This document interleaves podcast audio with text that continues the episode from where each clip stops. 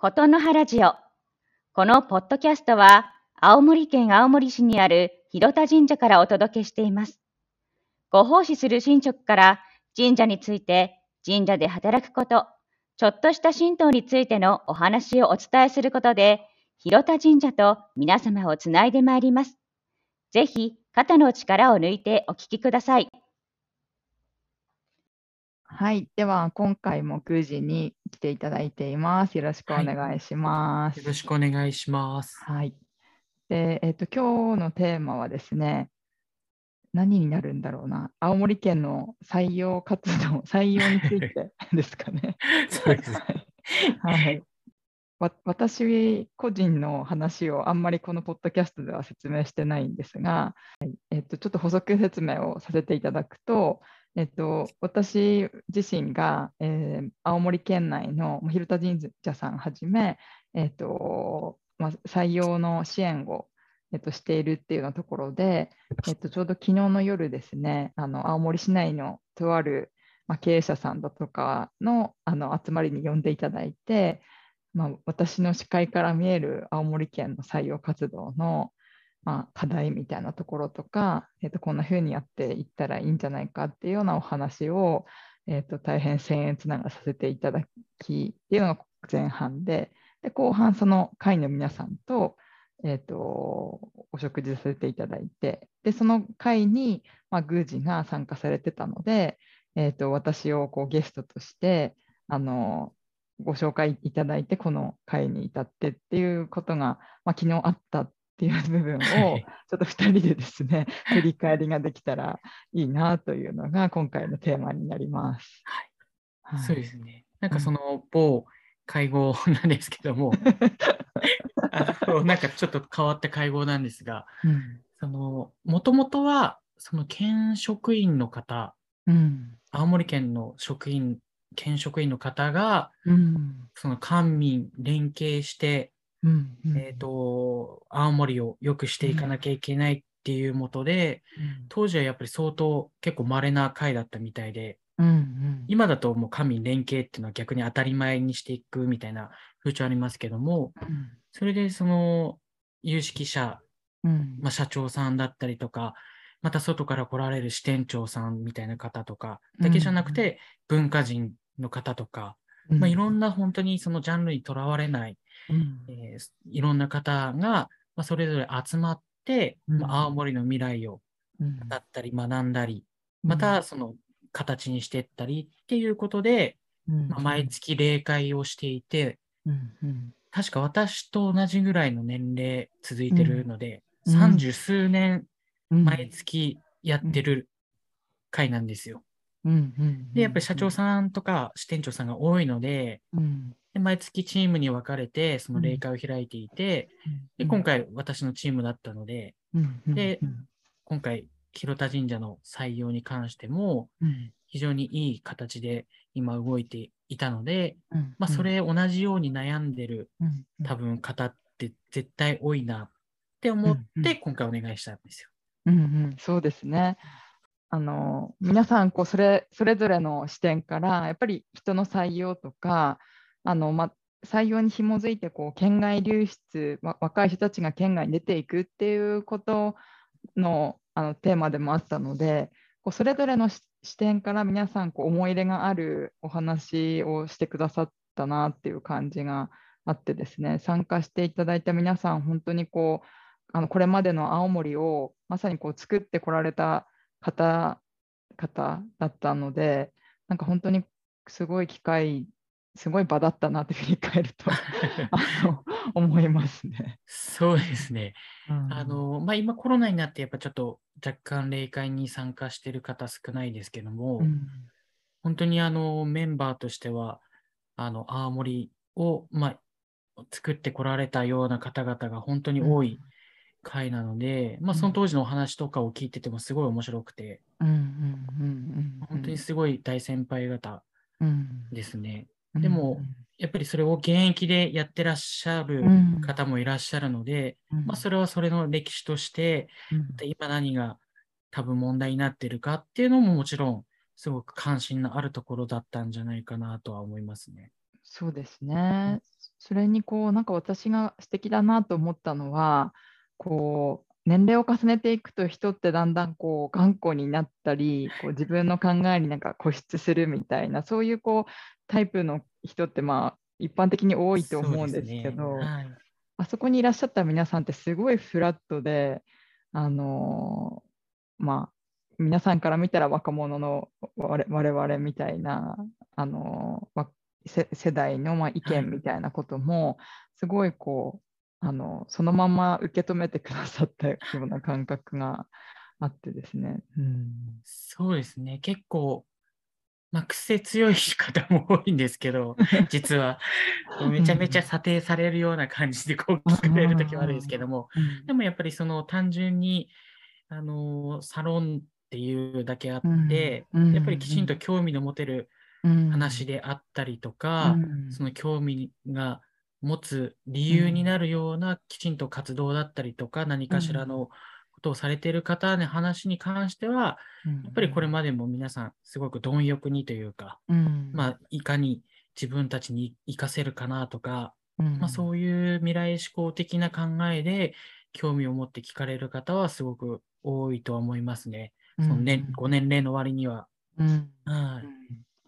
そういう場で、まあ、昨日私がお伝えしたことを少しざっくりご説明すると、聞いている方に、はい、えっ、ー、と、まあ、一つは、まあ、青森の採用環境って非常にこう厳しくって、えーとまあ、すごくこう人が例えばハローワークに出したけれども昔は来てたんだけど今全然来なくなってでどうすればいいか分かんないっていうところで思考停止してしまってる会社さんとかあのまあ大変なんだけれどもえっ、ー、とそうですね。なんか行動に移せないでも大変だって言っているみたいな あの企業さんがこうすごく多いなという話をしてでその背景でやっぱりあの有効求人倍率倍率をちょっとあの一緒に共有させていただいて改めてこうデータで見てみるとあのもう、えー、と有効求人倍率が1倍超えるとすごく採用が難しいっていう肌感覚になってくるんですが、うん、青森青森が有効求人倍率を1倍超えたのって本当にあの2016年からっていうところで、例えばあの2000、まあ、2000年とかだと、まあ、0.5もいってないんですよね。うん、で、えーと、もっと遡るとこうずっと0.1とか0.3ぐらいの間をこう1965年から、まあ、90年代のに入る前ぐらいまでこうずっと低空飛行なので、はい、あのまあ、要はこう例えば0.5だとしても1人の求人を出したら2人は応募があるっていうような感じですから、はい、なんかそれがまあ0.1だと1人に対して10人来るみたいな世界観の感覚を引きずってしまってると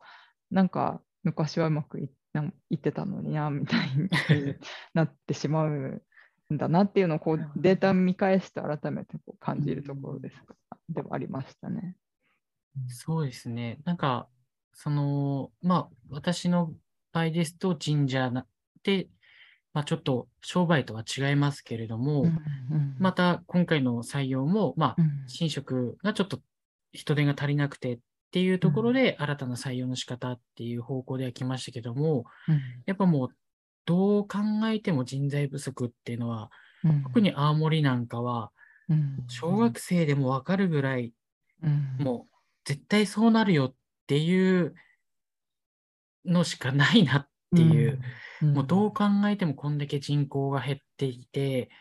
で、さらに全国転出する数がナンバーワンに多いってなったら、もう単純に会社の数が減らない限りは、うん、まずそもそもあの減っていくし、うんうん、っ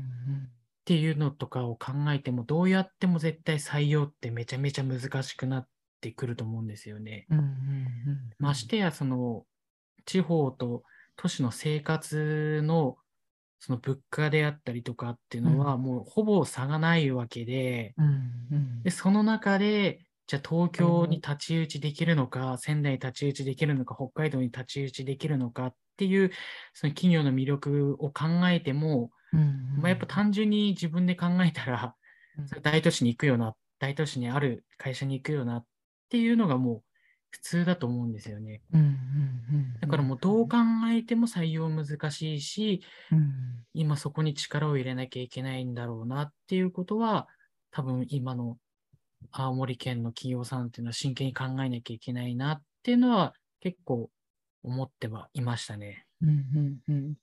結局、この青森の転出の問題って、どこか一つが原因とかではなくて、多分、ひよこが先か卵が先かって、うんどこを打つかっていう政策ではなくて、多分全部つながっちゃってるので、うん。でもその大事なところってやっぱ採用の部分もすごい大きいなと思ってるんですよね。やっぱ商売だったら利益を上げるっていうのが多分一つの大きな使命になってると思うんですけども、まあ利益を上げることによって社会還元されるし、うん。まあし従業員の方がえそれで給与を得ることによって、より良い高い給料を得れば、まあ、それだけ消費が活発になれば、また新しいものが生まれてくるっていう、そういう単純な行動の中で、やっぱりそれを考えると、その収益を上げるのは何かっていうと、基本的にはどの業界でも人じゃないですか。だから極端な話、いい人材さえ揃ってきちんと採用して、それで会社が運営されてれば、確実に収益が上がっていくっていうことを考えると、やっぱりいかにこう、仕事があるかないかっていうよりかは、えー仕事が発揮できる場所をどれだけ作れるかっていうところと人材を確保するっていうことが、すごくこう、転出とかを抑える大事なポイントになってくるんじゃないかなとは思いますね。そうですね。えっ、と、昨日もあのお話しさせていただいたのは、えっ、と、まあ、条件をすぐに変えるとか、待遇変えるみたいな部分は難しいにせよ、あのまあ、どうやったら、えー、と採用できるかあの方法を変えるとか、まあ、少しでもこう自社のこうことを知ってもらうような取り組みとして広報に力を入れるだとかっていうできることはまだまだあるのに、まあ、それをやらずにあの来ない来ないって言っててもあのそれは来ないですよっていう話を ししたんですよね。はいそうですね。なんか、やっぱり、その、なんか仕事でもそうじゃないかなと思うんですけども、うんやっぱ力入れれば力入れた分だけ仕事ってやっぱ大体こう結果が出るじゃないですか。うんまあ、結果が出て悪かったこともあるかもしれないですけども、でも悪いっていう結果も出るし、っていうまあその何かしらの未来志向的な結果が絶対出てくるんです。うん。っていうことを考えると、やっぱ採用にしたって、まあ他のジャンルにしても、うん。やっぱ結局力を入れてやっていかないと、うん。そもそもやっぱり、その自分が思い描く理想に近づくってやっぱ難しいよね。っていうのは思いましたね。うん、そうですね。う。んそういう中でこう皆さん苦しいなって思うのはやっぱり採用とか、まあ、いろんなことがですね経営者さんがあのすごいマルマルチタスクっていうとあれですけどあれもこれも、はい。それも全部自分でやんなきゃみたいになってでい一つのことに、まあ、集中することもなかなか難しいしそこのこう知見を貯めていくみたいなところももう物理的にこう難しいみたいな状況っていうのは本当にこういろんな会社さんであるなっていうのは思いますね。そうですね。うちも実際、その、えー、エイブエンジャーズさん、小笠原さんにですね、その採用のお願いをして、今回いうまくいっているっていうのも、やっぱり今まで私も結構何でも全部一人でやっていくっていう方向で進んでいたけれども、まあ、いろんなものが大きくなって、いろんなものが広がっていく中で、まあ、物理的に自分の努力だけの時間じゃ足りない仕事がたくさん増えてきた中で、さらに採用に力を入れるって、やっぱ非常に難しかったうん。ところに、やっぱりちょっと、んなんとかしなきゃいけないなっていうところで、うん。まあ青森県を通して人材の相談をしに行って、それでご縁いただいて、初めてこう人を頼るっていうことを、なんていうんですかね、仕事のえー大事な部分まで一緒にやるっていう経験をさせていただいて、で今回結果が出て、やっぱすごく大事なことなんだなっていうのはすごい感じましたね。うんうんあもはい、もちろんあの経営者としてきちんと見なきゃいけない視点とか決めなきゃいけない視点ってはあるんですけども、うん。まあ、それを達成するために必要なのが必ずしも自分の努力だけじゃないうんっていうところがすごい分かりました。うんうん あのそう言っていただけるとすごく嬉しいなと思いますしなんか私たちがやってる意味があるなみたいなことをあのすごく感じるところでまさに何でしょうね採用活動ってすごい大事なことなのにあの、まあ、言葉選ばずに言うとすごい軽視されてるようなところがあのあるなみたいなことをねうん、思う思うんですよね。それを。でも確かにその私も、まあ、そこまで軽視まではいかなかったですけども、やっぱり力入れてなかった入れきれなかったのはやっぱ優先順位としては、多分そこにあったっていうのもあったかもしれないですね。うんうんでも逆にその頼ることによって自分の仕事量が減るっていうよりかは、まあ、自分のできない領域までできるようにうんうんなってるっていうこう相乗効果のイメージがすごい強かったですね。うんうんなので、こう補填するっていうよりか相乗効果みたいな形でサポートしていただくことっていうのは、すごい、あの、私にとってはその点もすごいいい経験に今なってますね。うんありがとうございます。はい。あのまさになんというかこう我々の会社として、えー、とどういう関わりを地元企業さんとしていくべきなのかみたいなことをあの、まあ、今本当にちょっと議論しているポイントであったりするんですけど実は。でそこの観点がまさに結構大事で完全にこの採用活動をアウトソースされる先でで、まあ、忙しい経営者さんを、まあ、サポートするみたいな位置づけにあるべきなのか、まあ、相乗効果って今宮司おっしゃっていただいたみたいになんか一緒にこう力を掛け合いながら作っていくみたいなものの方向にすべきなのかあの、ま両方のニーズもあると思いますし、あの分かりやすいのはなんか代行しますみたいなところではあるんですけど、うん、でもやっぱりそっちに走っていくと結局企業さんの中に力が残っていかないなっていうことがやっぱり一番気になって、うん、そうですね。なんかそれは、まあ、どっちかがいいかは分かんないですけども、うん。まあ、うちで感じたのは、うん。でさっきお話しした相乗効果っていうのが、うん。プラスに働いてるなっていうところがすごい印象的で、まあ、やっぱり自分の知らない専門知識を持ってるとか、知らない技術を持ってるっっていうのを知ることができることによって、また違う面でも自分でまた活かせる機会が、それを得たことによって出てくるなっていうこともありましたし、まあ、逆にちょっと極端な話、さっきお話しされた、ちょっと担うだけっていう部分であったとしても、まあ、本当は自分がやらなくてもいいような仕事であっても、ちょっとその今の状況を鑑みて、そこを手伝ってくださったりとかっていうタイミングとかが、やっぱりすごくありがたかったなっていう。なので、そこはこう完全に分け分けるっていうよりかは、まあ、その相乗効果の中で必要な時にバックグラウンドを担うとか、逆にバックグラウンドを担いながらも、実は相乗効果をこう狙っていけるようにうまく誘導するっていうのも、なんか、あの、くっきり分けなくてもいいかもしれないですね。でも、本当に小笠原さんおっしゃったように、多分企業としては基本的には、あの、利益を上げていく。まあ、それが利益率なのか、利益なのかは別としても、まあ、きちんときれいに回っていくっていうことが多分一つの目標ではあるので、そこは成長するっていうのはすごい大事な部分じゃないかなと思いますね。そうですね。うん。でやっぱりここ今でさえこんなに厳しいのにやっぱりこれからますますどんどん厳しくなっていく中で本当に今からちゃんと考えていくべきことだと思いますし、まあ、そこにこう一企業としてもそうですがなんか青森県としてというか、はい、まあ、この地域としてどうどうやっていくのかみたいなことをやっぱりこう考えていかなきゃいけないなみたいな気持ちであのやっております。そうですね。なんか、その採用に今回いろいろ一緒にすごい取り組んだ中で、やっぱりすごい面白かったというか、うん。えーこの体験も良かったなっていうのは、うん。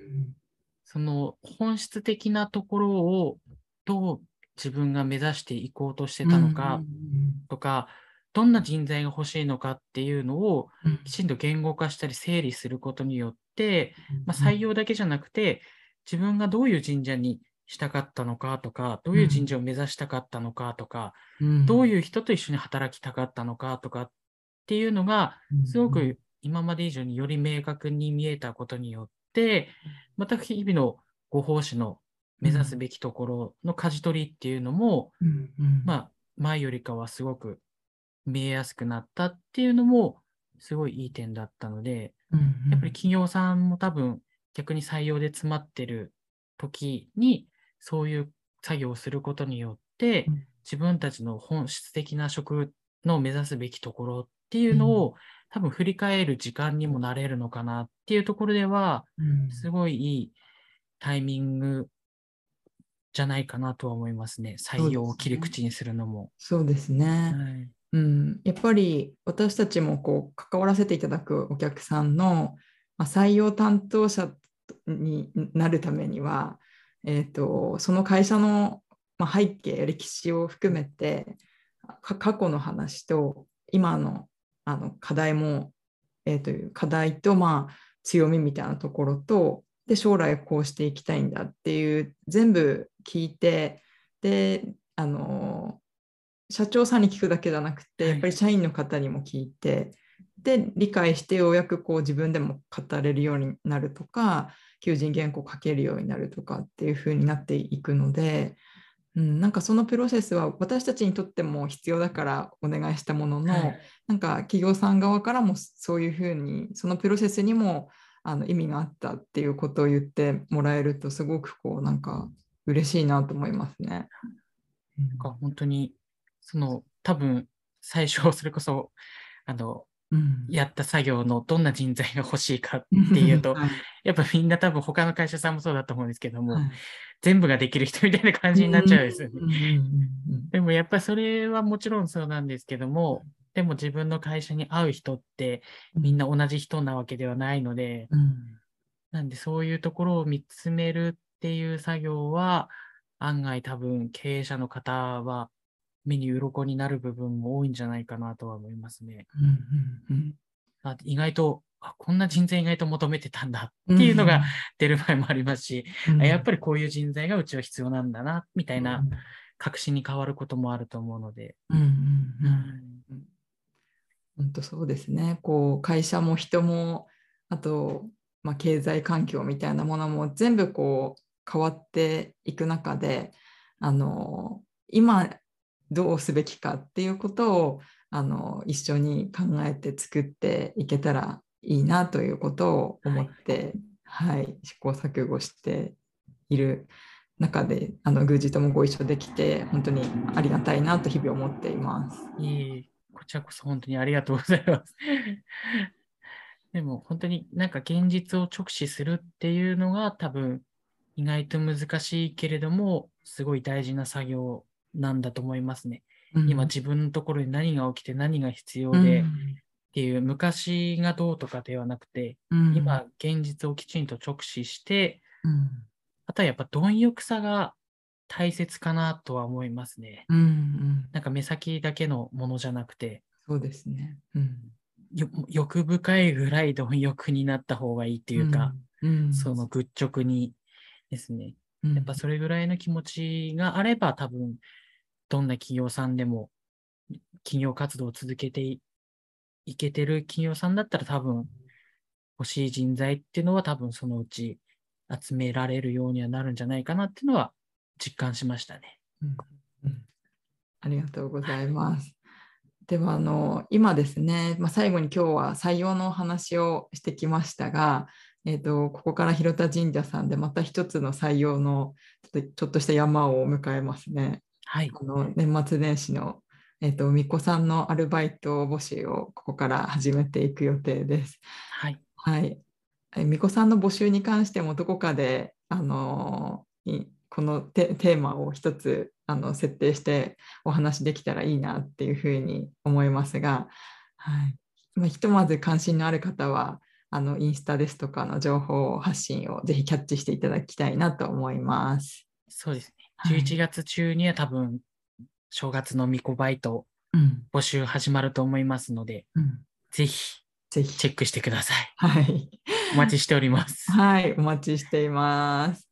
では、えーと、今日はですね、青森県の採用活動についてお話しさせていただきました。ありがとうございました。ありがとうございました。はーい。